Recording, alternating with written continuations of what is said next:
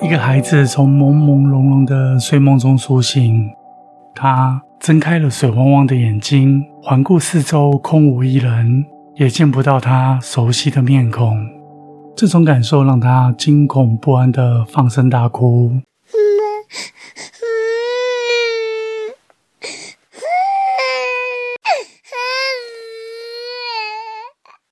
以上这一幕，就是我们每个人来到世间第一次接触到的孤独感。从此往后，我们从原本自由自在的灵魂里掉落，成为了渴望被爱、需要被关怀的普通凡人。寂寞、孤独，无论是男是女，又或是长者，都会遇到的一种沮丧心情。即使历经岁月的洗礼。很多长者仍然逃离不开这种恼人的寂寞感，这就好比我们很常见到的许多婆媳关系不和睦的个案。媳妇通常不愿意带孩子回家见公婆，不是公婆的要求，就是不肯让孩子回婆家。媳妇会理所当然觉得孩子是我生的，要不要带回去我说的算。公婆会觉得孩子是他的孙子，媳妇不能那么自私。最后的结果，我们都能预料得到：媳妇成功的让公婆无法含饴弄孙，让老人家尝尽不被需要又寂寞的苦果。前天有一位请医者，他问我，不时的会感到很寂寞，是不是选择结婚生孩子就能解除这种寂寞感？我回答说。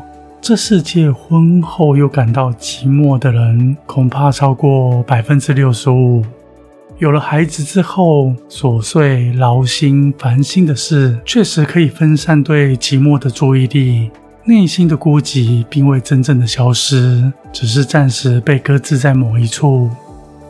当人事物一旦远离，比如孩子长大了、远行了。又或是自己的付出，另一半无法理解等等，寂寞感又会在排山倒海而来。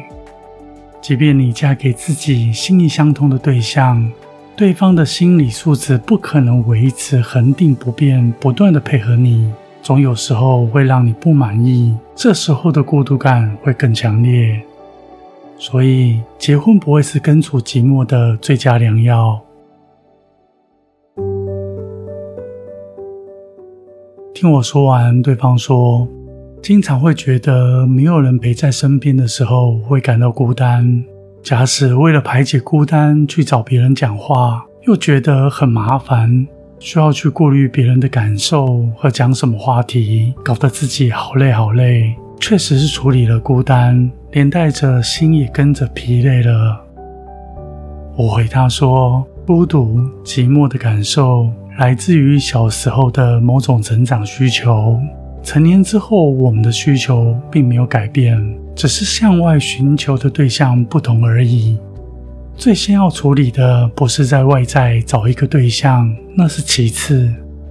最重要的是回归到自己的内心，整理出一个很安然的自己，明白自己的独特和优劣。进一步的信任自己，好好的善待自己。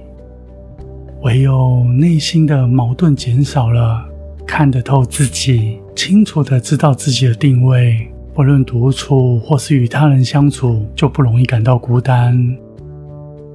渴望被爱，需要被关怀，是一种内心的滋润，是一种安定感，就像是开头所描述的孩子一样。